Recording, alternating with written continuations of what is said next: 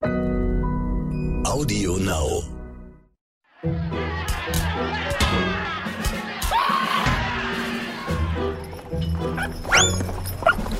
Asterix, der Podcast.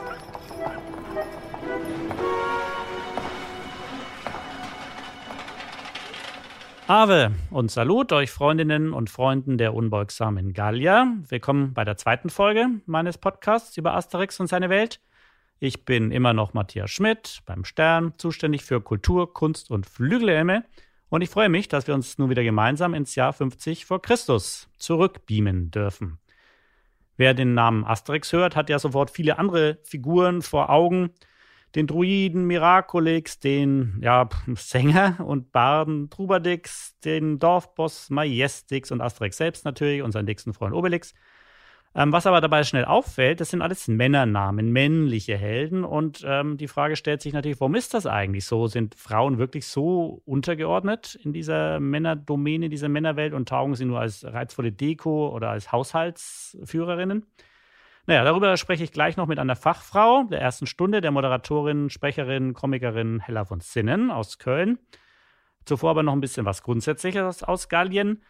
Ähm, vor allem, warum denn haben denn die Frauen eigentlich so wenig zu melden bei Asterix? Das mag aber möglicherweise auch daran liegen, dass die Comics ursprünglich schon immer ein Jungsding waren. Also auch Asterix, ne? gezeichnet und geschrieben von Männern, erst René Goscinny und Albert Uderso, aktuell seit fünf Alben Jean-Yves Ferry und Didier Conrad. Gekaufen wurden sie und gelesen größtenteils ebenfalls von Jungs und Männern. Und in dieser, dieser Welt voller Abenteuer und Freiheit, voller Fernreisen bis nach Amerika und nach Indien ins Tal des Ganges, äh, den Schlachten mit den Römern, da war eben für starke Frauen lange Zeit einfach wenig Platz oder kein Platz. Es gibt eine Asterix-Fanseite, eine sehr gute, comedix.de, nur zu empfehlen. Die hat diese Sachlage mal zusammengefasst. Das gilt auch für Klassiker wie Asterix der Gallier oder die Goldene Sichel. Ähm, die schreiben, in diesem Abenteuer spielen keine namentlich genannten Frauen eine Rolle. Und das trifft leider auf einige Bände zu. Schaut man aber ein bisschen genauer hin, sind dann die Geschichten eben doch nicht so männerlastig, wie man glaubt. Denn schon im zweiten auf Deutsch erschienenen Band besuchen nämlich Asterix und Co. Ägypten und treffen dabei auf Kleopatra. Ähm, eine durchaus eigenwillige Figur, die selbst Cäsar ja die Stirn bietet und nicht nur wegen ihrer Vorliebe für Krokodile und in Essig eingelegte Perlen einen bleibenden Eindruck hinterlässt. Äh, wir sagen nur ihre Nase, ihre Nase. Im vierten Album, äh, Kampf der Häuptlinge war das, hat ähm, diese zunächst noch sehr namenlose Gattin von Majestix im Dorfboss ihren ersten Auftritt. Äh, Gute Mine, wir kennen sie alle. Gute Mine gehört dann auch bald zum Stammpersonal und zu einer sicheren Quelle für Frotzeleien und Fürsorge. Ähm, sie nennt Majestix zum Beispiel auch gerne mal Schnäuzerchen. Falballa gibt es auch noch. Das ist diese fast überirdisch schöne Blondine, der ewige Schwarm von Obelix. Die taucht erstmals in Band 10 auf, bei Asterix als Legionär. Mehr als ein paar kleine Küsschen kriegen er und Idefix aber bis heute nicht wirklich ab. Äh, den größten Auftritt hat Falballa, einige werden sich erinnern, in Asterix und La Traviata. Daran schlüpft nämlich eine römische Schauspielerin, La Traviata mit Namen, in die Rolle der echten Falballa und soll im Dorf Unruhe stiften, so undercover-mäßig, als Agentin, Geheimagentin. Und es gibt natürlich auch noch Maestria, mit der muss sich Asterix in einem anderen Band auseinandersetzen. Das ist eine Erzieherin aus Lutetia, also Paris. Und die will das für sie sechs sehr extrem rückständige Dorf endlich mal aufmischen und die Rechte der Frauen stärken. Und Asterix lässt sich von ihr derart provozieren, dass er sogar handgreiflich wird. Das ist wirklich einer seiner sehr fragwürdigsten und schwächsten Auftritte überhaupt in dem ganzen Epos.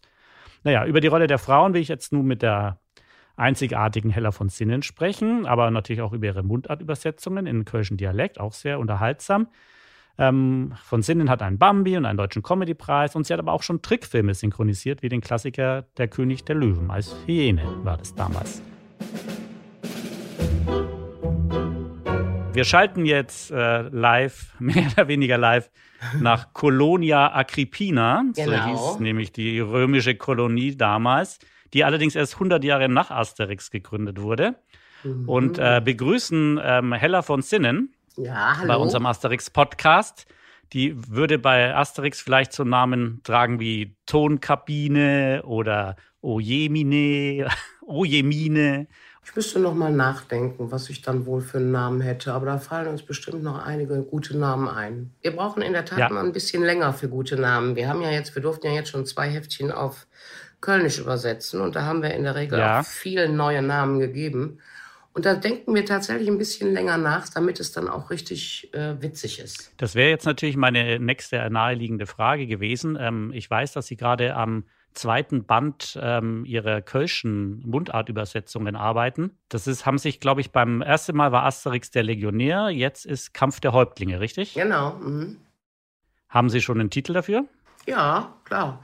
Et Basjetzengs. Warum gerade den Band? Der wurde ja schon mehrmals auch in Mundart übersetzt. Ich glaube, der hieß auf Ruhrdeutsch voll auf Omme. Und auf Fränkisch gibt es den auch schon, die Häuptling raffen's raus. Äh, warum gerade der Band? Ist das eine Ihrer Lieblingsbände? Ja, genau. Also äh, aus, mein Wölfchen, Wolf Stegmeier vom Verlag, hat gesagt, das ist wurscht, äh, ob ein Band schon 20 Mal übersetzt ist. Äh, Mundart ist Mundart. Und ähm, als die, ich bin ja äh, Jahrgang 59 auch, also ich bin ja Fan der ersten Stunde. Und ich glaube, Asterix als Legionär war der allererste, der hier ähm, erschien, auch in Deutsch. Und ich glaube, Kampf der Häuptlinge war Band 3. Ich glaube, Cleopatra war 2. Ich weiß nicht mehr genau. Aber diese beiden Bände, die habe ich wahrscheinlich in meinem Leben beide 40 Mal gelesen. Und ich liebe die so sehr, ähm, dass ich das eine herrliche Ehre finde, dass wir uns damit jetzt beschäftigen dürfen und den ins Kölnische übertragen dürfen. Die sind einfach, wir haben das gemerkt, weil wir uns während der Pandemie mit den ganzen Verschwörungstheoretikern beim ersten Band überlegt haben, vielleicht sollten wir den nächsten machen, Asterix und der Seher, weil der ja auch so Kamine immer erzählt aus den Innereien von Fischen und Wildschweinen. Und da haben wir gedacht, vielleicht passt das in die Querdenker-Situation, in der wir uns befinden. Und dann haben wir den gelesen und haben festgestellt, dass der einfach nicht so eine Pointendichte hat. Asterix als Legionär und Kampf der Häuptlinge hat eine unglaubliche Pointendichte und es ist ein Fest, wenn man die äh, unter sich hat. Warum glauben Sie denn, es gibt ja inzwischen, äh, wenn ich richtig gezählt habe, ungefähr 29 äh, Mundarte, in denen Asterix zumindest im deutschsprachigen Raum übersetzt wurde. Also von, von da ist wirklich alles dabei, von Ostfriesisch bis äh, Hamburgisch bis äh, Wienerisch natürlich, der Wiener Schmäh. Warum, warum glauben Sie, dass das gerade bei Asterix so, so, so, sehr viele Varianten gibt ähm, und warum das so gut funktioniert. Weil die, wie Sie es erwähnt haben, die Pointen sind ja sowieso schon da, die Gagdichte ist sehr hoch, die Geschichten sind sehr originell. Ähm, warum braucht man diese Mundartübersetzungen eigentlich noch? Ja, können Sie das bitte Wolf Stegmeier fragen. Wir sind dankbar, dass wir es machen durften. Also es ist ja nun so, dass Asterix und Obelix äh, der beliebteste und bekannteste Comic der ganzen Welt ist. Und man ihn in jeder Region liest, ja, ob jetzt, was weiß ich, auf dem Erdenrund oder eben auch in Deutschland. Und ähm, diese Asterix-Heftchen, die leben ja auch sehr vom Klischee und von Ironie und sich selber auf den Arm nehmen. Und ähm, ich denke, wenn eigene Landstriche und eigene Übersetzer oder Komiker oder Menschen, die das machen, in ihrem Dialekt das speziell auf ihre Region übersetzen und sich auch ganz frei vielleicht sogar von der Geschichte bewegen wo der Wolf uns ja zu ermuntert hat. Er hat gesagt, äh, haltet euch bloß nicht sklavisch an die Story, macht euer eigenes Ding. Das kann das Helly aber nicht. Dazu hat es zu viel Respekt vor der Originalgeschichte. Und deshalb sind wir sehr nah an der Geschichte geblieben und haben aber versucht, halt mit Pointen und mit Kleinigkeiten diesen Kölner Kolorit da reinzuprökeln. Und warum ist das so? Also Mundart, Dialekte sind ja schon seit weiß gar nicht, 30 Jahren sehr am Kommen, gerade in dieser Zeit, in dieser schnelllebigen Zeit, in der wir uns befinden, in dieser Zeit der viel zu vielen Bilder und der viel zu vielen Schrecklichkeiten bedeutet ja ein äh, Heimatdialekt Geborgenheit und Heimatgefühle. Deswegen glaube ich, dass auch die Jugend wieder sehr zum Dialekt kommt, zum Heimischen, weil es ihnen ein Gefühl von Geborgenheit gibt. Und wenn das dann gefüttert wird mit äh, der weltbeliebtesten Comic-Strips äh, in der Sprache, wo die Pointen aufgrund der Genialität der Bilder ja schon vorgegeben sind, da kann ich mir äh, vorstellen, dass das sehr erfolgreich ist, weil wenn es das auch nicht wäre, dann wird Egmont Harper das ja auch nicht machen. Da müssen wir uns ja nichts vormachen. Sie, Sie haben die Schnelllebigkeit der Zeit erwähnt und auch äh, äh, gesagt, dass Sie ja der gleiche Jahrgang, also Sie sind ja genauso alt wie Asterix. Ähm, der ist ja auch äh, zur, im gleichen Jahr zur Welt gekommen. Und der Kampf der Häuptlinge, glaube ich, ist auch 57 Jahre alt. Ich glaube, die ersten Folgen damals in diesem Magazin Pilot sind irgendwie 1964 erschienen. Ähm, ähm, wie, wie, schafft das, oder wir haben das damals Goscinny und Uderso und jetzt die Nachfolge geschafft, dass das immer noch so zeitlos gut ist und immer noch so viele Leute ähm, fasziniert und gut unterhält? Ähm, haben Sie da eine Theorie dazu? Wie hat Mozart es geschafft? Wie hat Beethoven? Wie haben sie es geschafft, dass wir heute noch die Musik genauso genießen wie vor zwei oder drei oder wie viel hundert Jahren? Ähm, es gibt ja in der Kunst äh, Genies. Ich meine, wir stehen heute im Museum Ludwig auch noch vor einem alten Bruegel oder einem Dürer. Ähm, es gibt einfach Genies und da ist die Kunst äh, zeitlos. Und das gilt für die neunte Kunst, nämlich die Comic-Kunst genauso.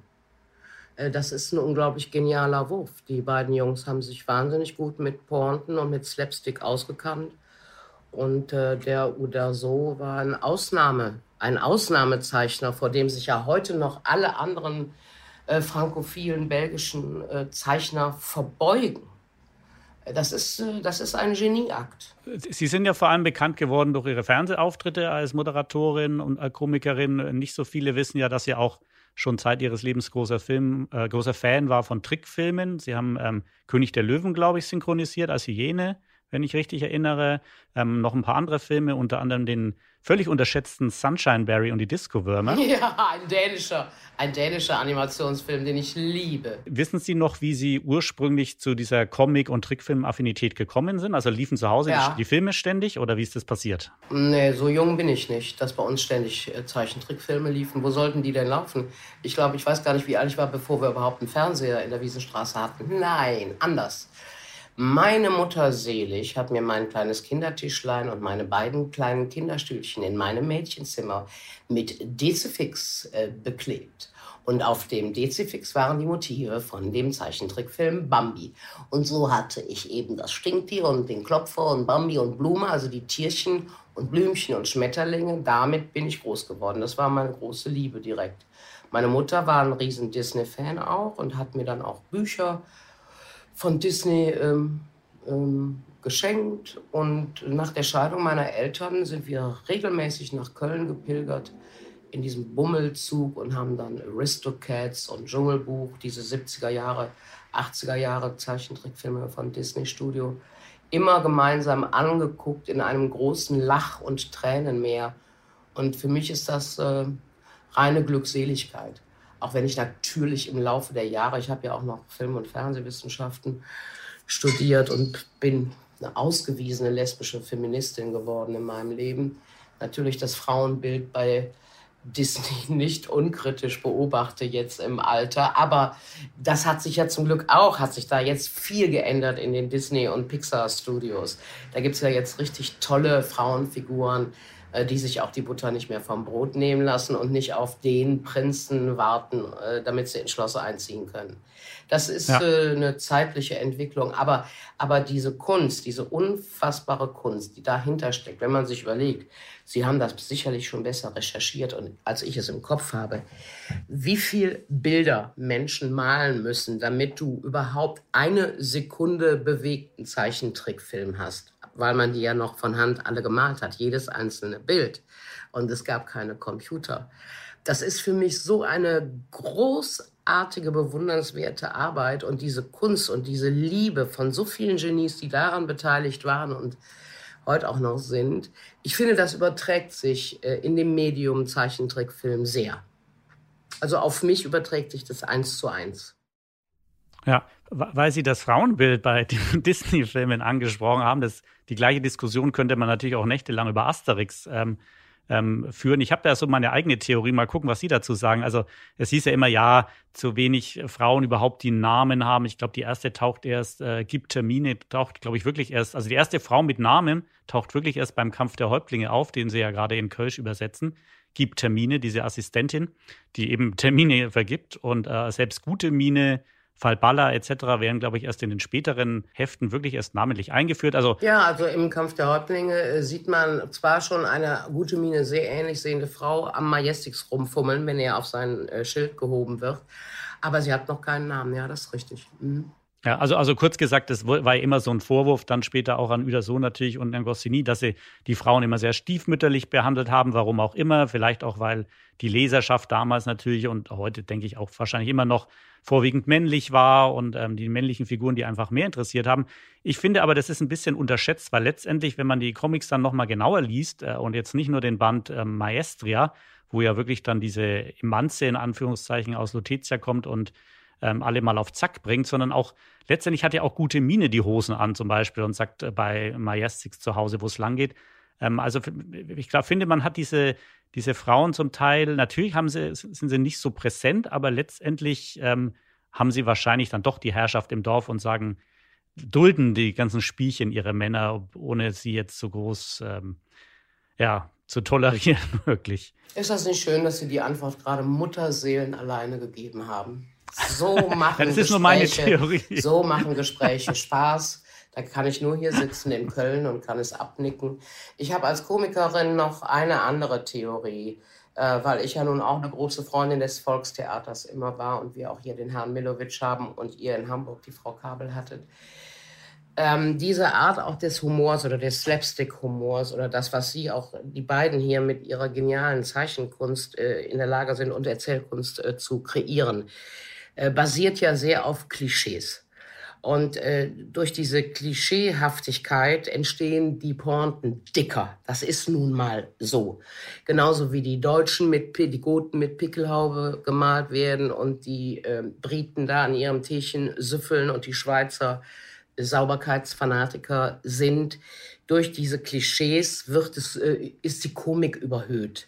Jetzt sind das zwei Jungs, die es gemacht haben und die kennen sich nun mal in ihren Kreisen auch besser aus. Ich äh, persönlich vermisse überhaupt nichts, wenn da nicht äh, die Frauen andere Rollen äh, übernehmen. Ich finde es viel komischer, wenn die beiden Jungs uns mit ihrer Kunst äh, Einblicke in, ich sage jetzt mal in Anführungszeichen, äh, eine Männergesellschaft geben. Denn das ist ja zum einen sehr köstlich und auch zum anderen sehr entlarvend die, die Eitelkeit, die Dummheit der Römer, der Legionäre und auch innerhalb des Dorfes diese Streitlust, diese Genussfreudigkeit, aber auch dieses von einigen Leuten mehr scheinen als äh, mehr scheinen als zu sein, das ist ja alles hochinteressant und eine wunderbare Kritik auch am Patriarchat und deshalb vermisse ich da nichts. Hm.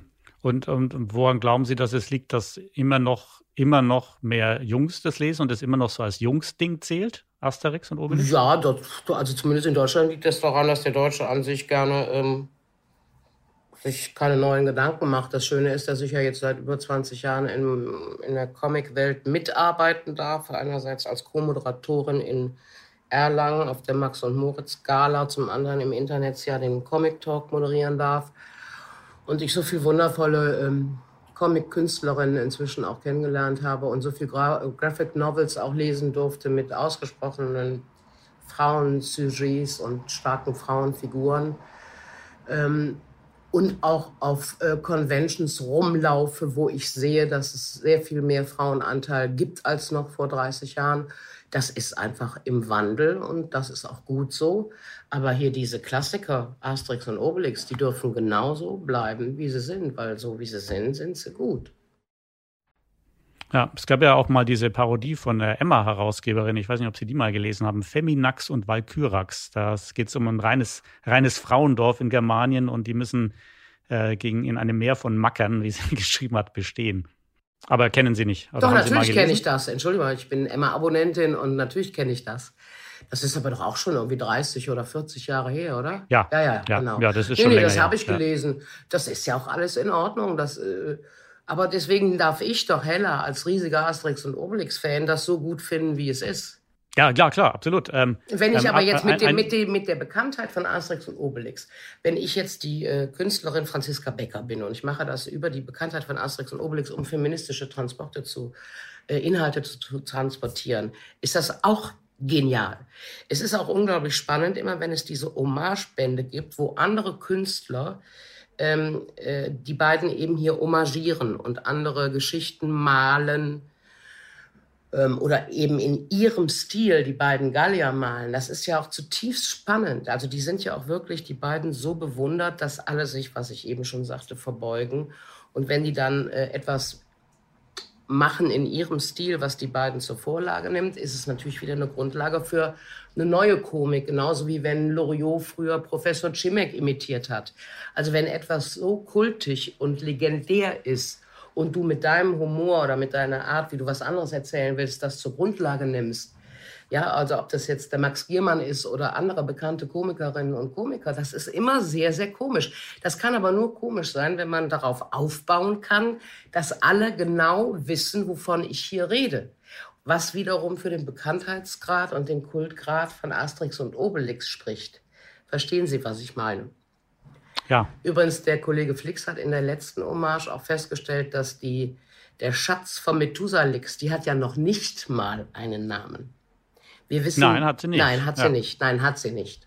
Hat sie nicht. Es gibt die Theorie, das wäre ein sehr modernes Paar, alter Mann und sehr junge Frau. Aber da kann man sich auch drüber streiten. Oh Gott, was heißt modern? Also die, das haben wir doch nur noch schon seit Hunderten von Jahren, oder? Alter Mann und junge Frau. Ja. Worüber ich äh, empört war, das war, war hier bei, ich glaube in Italien jetzt von den neuen Jungs. Da geht der Methusalix da zum Zahnarzt, hat schwere Zahnschmerzen und sagt so, prima, jetzt habe ich wieder Zähne, jetzt kann ich mir einen Schuss aufreißen. Offensichtlich ist das in der Tat modern. Äh, die sind sich wohl nicht treu. Er hat die schönste Frau aus dem Dorf zu Hause, will aber noch schwer einen auf dicke Eier machen in Italien. Ja, aber ist es nicht auch der Franzose an sich? Ist es nicht tatsächlich auch ein bisschen französische Attitüde? Das ist die gallische Galanterie, wie es bei Maestre heißt. Wahrscheinlich. Eine andere schöne Theorie gibt es ja auch noch. Asterix betont ja immer wieder, dass er der ewige Junggeselle ist, dass er kein Typ zum Heiraten ist. Und es gibt ja die schöne Theorie, dass ähnlich wie Ernie und Bert, äh, Asterix und Obelix eigentlich die schwule WG haben, aber ähm, das sich halt nicht zugestehen wollen. Insofern auch noch ganz andere Werte ähm, vertreten. Was halten Sie von dieser Theorie? Ja, das ist eine Theorie, die mir immer gut gefällt. Also ähm, kann mir nicht vorstellen, dass es bewusst so angelegt ist, im Gegensatz zu Ernie and Bird, ähm, weil da ja auch wirklich schwule Puppenspieler ähm, maßgeblich beteiligt waren. Äh, der ähm, Frank Oz ist ja, glaube ich, homosexuell, der die Miss Piggy immer spricht und, äh, und auch den Yoda. Ich glaube, dass denen das sicherlich ähm, äh, wichtiger ist, dass dass sie damit mehr gemeint haben, als man jetzt hier vielleicht in Asterix und Obelix rein interpretiert. Jetzt ist es ja so, dass viele Jungs tatsächlich Comic-Fans sind und viele sind davon Nerds. Und ich glaube auch nicht wenige sind davon äh, homosexuell. Deswegen kann es ja auch durchaus sein, dass die dann im Nachhinein da was rein interpretieren. Und es hat ja auch einen gewissen Charme. Ne? Das hat ja auch einen gewissen Charme, wenn man jetzt denkt, das ist so eine schwule WG, die beiden Jungs. Aber ich glaube schon, dass die dass die Erfinder wollten, dass es Junggesellen bleiben, ähm, damit ähm, sie nicht von der Geschichte abgelenkt werden, wenn beide zu Hause ein Mädchen haben, die rumnöhlen und sagen so, du fährst aber jetzt nicht über einen großen Teich, du musst hier noch mit mir die Gardinen waschen. Also in dieser Art der Geschichte würden vielleicht Mädchen dann eher aufhalten. Ja, sie sind zumindest frei von familiären Zwängen wie andere Dorfbewohner. Ja, deswegen, sie sind ja, genau, sie sind Abenteurer, sie können permanent, können sie sich auf den Weg machen, an jedem Tag sind sie bereit. Und ich denke, dass das der Grund war, die so anzulegen ohne Partnerin. Ja, ich, ich würde zum Schluss gerne noch mal eine Frage zurück zu Ihrer Übersetzungs- oder Mundartübertragung. Haben Sie das Gefühl dadurch, dass Sie jetzt man hangelt sich ja bei so einer Übersetzung wahrscheinlich von Sprechblase zu Sprechblase. Sie machen das ja nicht allein, Sie haben ja Unterstützung von Cornelia Scheel und einer äh, Journalistin noch, wie beim ersten Band. Haben Sie das Gefühl, dass Sie durch diese, diese sehr genaue Arbeit an den Dialogen die Comics, die Sie sich vorgenommen haben, also aktuell den Kampf der Häuptlinge, noch, noch tiefer durchdrungen haben als vorher und nochmal eine ganz andere Ebene festgestellt oder entdeckt haben? Ähm, also ersteres ja, zweiteres nicht. Äh, die, äh, die, äh, also die, eine neue Ebene habe ich mit Sicherheit nicht entdeckt. Dazu habe ich die Dinger zu oft schon gelesen im Leben.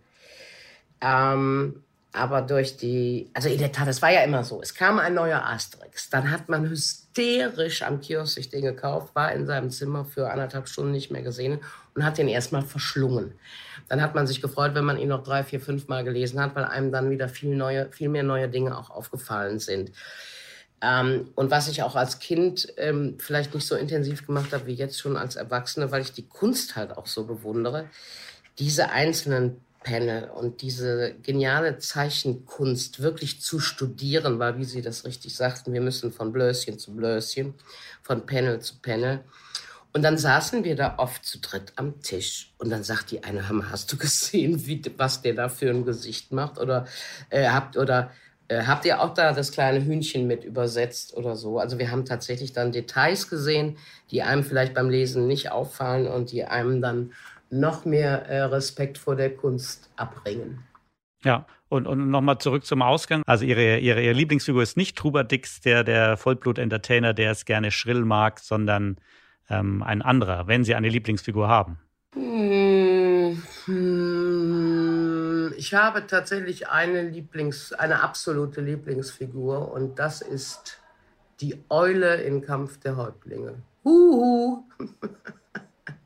Das ist mein absoluter Liebling. Da haben wir uns wirklich früher schon in der Schule, wir haben uns drüber weggeschrien. Wir haben uns monatelang auf dem Schulhof alle nur mit Huhu, Huhu begrüßt, wegen der Eule. Äh, ich finde, diese, finde die alle, wirklich alle gleich gut. Ich finde den Miraculix ein bisschen am sehr, sehr tollsten, weil ich auch ein Harry Potter-Fan bin. Also wenn jemand die Fähigkeit hat, Zaubertränke äh, zu brauen, das ist doch einfach nur Zucker.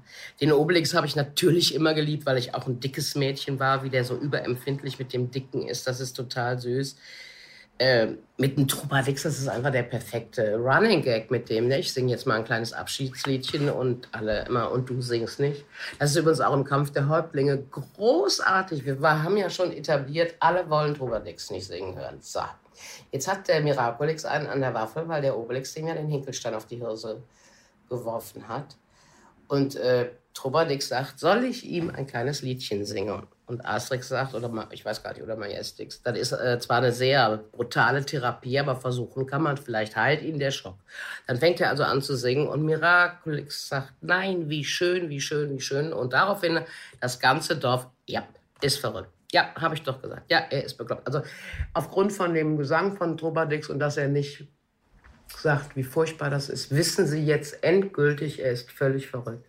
Und diesen Running Gag, den sie gerade mit dem Trubadix durchziehen, ist der beste Gag im ganzen Asterix-Universum, finde ich persönlich. Ja, dann sehr schön, vielen Dank. Ich schicke ein dankbares Huhu nach Köln. Ja, sehr gerne. Ähm, Huhu zurück. Und äh, bedanke mich für das Gespräch. Ich bedanke mich auch. Einen schönen Tag noch. Danke. Danke, jo, Danke sehr. Ciao, tschüss. Das Interview mit Hella von Sinnen war gerade eben vorbei. Da klingelte das Telefon nochmal, ähm, weil ihr zusammen mit ihrer Managerin Cornelia Scheel doch noch etwas eingefallen war, was ihr sehr am Herzen liegt. Lieber Matthias Schmidt, hier ist die von Sinn nochmal. Äh, wie angedroht brauchen wir immer fünf bis zehn Minuten und dann fällt uns ein guter Name ein. Und Conny fiel der beste Name für mich ein. Ich wäre die Guillotine, weil ich doch immer so scharfe Urteile fälle. In diesem Sinne alles Gute. Ciao, Hella. Dass die Frauen der Gallier ebenfalls eine spitze Zunge hatten, zieht sich durch die Comics wie Frustrierte Piraten oder Genervte Legionäre. In Asterix und Maestria zum Beispiel, dem schon erwähnten Band, äh, lässt die Frau von Methusalix ihn ohne Kleidung zurück im Haus und Methusalix heult dann so rum, was soll ich denn machen ohne meine Hose? Ihre Antwort, den Abwasch, Methusalixchen, den Abwasch. Historisch gesehen ist es eben nicht nur frech, sondern sogar ganz akkurat, denn im Gegensatz zu den Römerinnen waren die Gallierinnen rechtlich fast gleichgestellt. Wenn ihre Männer auf dem Schlachtfeld zurückblieben, erbten sie zum Beispiel das gemeinsame Hab und Gut, sie durften neu heiraten. Sie kümmerten sich eben nicht nur um die Felder und das Vieh, sondern sie waren auch Handwerkerinnen und antike Autoren berichten zudem, dass gallische Frauen auch gute Kämpferinnen waren und von ihren Männern gerne mal zur Unterstützung gerufen wurden, wenn es brenzlig wurde. Naja, vielleicht hätten Asterix und Obelix dann doch mal zumindest über eine Verlobung nachdenken sollen. Beim Teutates. Im Studio begrüße ich nun wieder meinen Sternkollegen Bernd Teichmann. Er hat uns unnützes Wissen mitgebracht aus der Welt von Asterix und seinen Freunden. Ähm, hallo Bernd. Hallo, Salü und beim Teutates. Ich würde jetzt gerne mal über Klamotten reden. Der Frauen und der Männer. Sehr schön. Ich wollte nämlich vor allem schon immer mal wissen, was es mit dieser Hose von Obelix auf sich hat. Ähm, die hat ja ein bisschen eher was von Zirkuszelt. Ja, also grundsätzlich war es erstmal so, dass die alten Togaträger bei den Griechen und den Römern fanden, Hosen wären nur was für Weicheier wie die Perser oder die Barbaren in den kalten nördlichen Gegenden. Aber diese gestreiften Hosen gab es höchstwahrscheinlich wirklich. Der Historiker Diodorus Siculus schrieb, dass die Gallier durchaus auffallende Kleidung trugen, gefärbte Hemden, die mit vielen verschiedenen Farben genäht waren, und Hosen, die vor allem bequem sein sollten. Sie wurden an der Taille mit einem Gürtel gehalten und an den Knöcheln zusammengebunden. Diese Vorläufer der modernen Hosen waren beim Reiten oder der Feldarbeit praktischer als Toga und Rock und natürlich auch bei der Wildschweinjagd und beim Römerverkloppen. Äh, die, die kalten nördlichen Gegenden hast du ja gerade schon angesprochen. Äh, in der Bretagne war es ja auch eher nicht so warm. Äh, trotzdem laufen Obelix und seine Freunde ja gern oben ohne sogar durch die Gegend oder zumindest mit kurzen Ärmeln. Haben die nicht ständig gefroren? Naja, also Obelix, er wird's anders sehen, ist ja schon mal gut gepolstert. Immerhin wurden die Gallier auch schon mal mit Mütze, Handschuhen und Schal gesichtet. Zum Beispiel in Asterix und Cleopatra, dem Kurzgeschichtenband Asterix plaudert aus der Schule oder im aktuellen Band Asterix und der Greif. Und wie historisch, akkurat und authentisch sind die anderen Dorfbewohner angezogen? Na, mal so, mal so. Viele Gallier an den Asterix-Bänden trugen Karos, Trubadix zum Beispiel. Das liegt nahe an der historischen Wahrheit. Der Reiseschriftsteller Poseidonius schrieb mal über auffällige keltische Stoffe. Und Archäologen haben beispielsweise im Moorboden Stoffreste gefunden mit Streifen und Karomustern. Auch hemdentechnisch stimmt's bei Asterix und Co.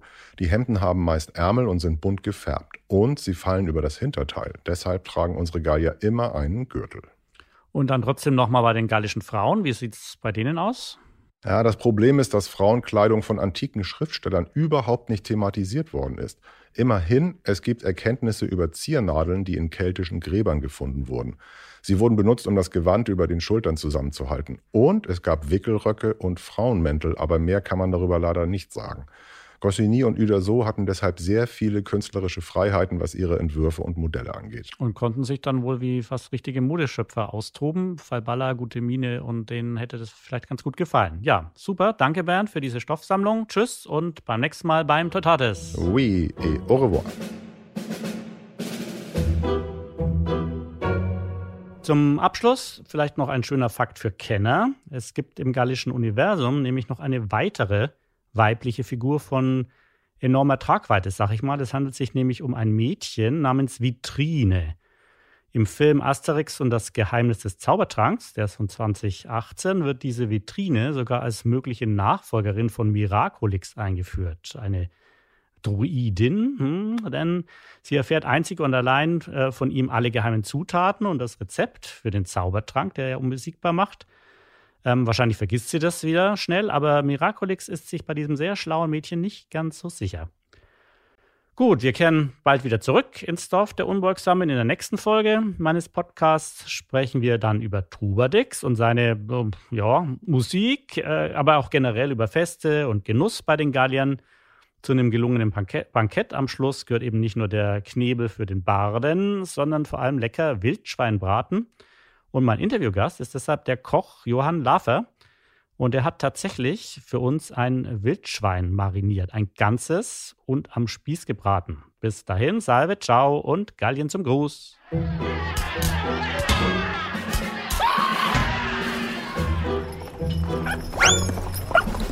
Asterix, der Podcast.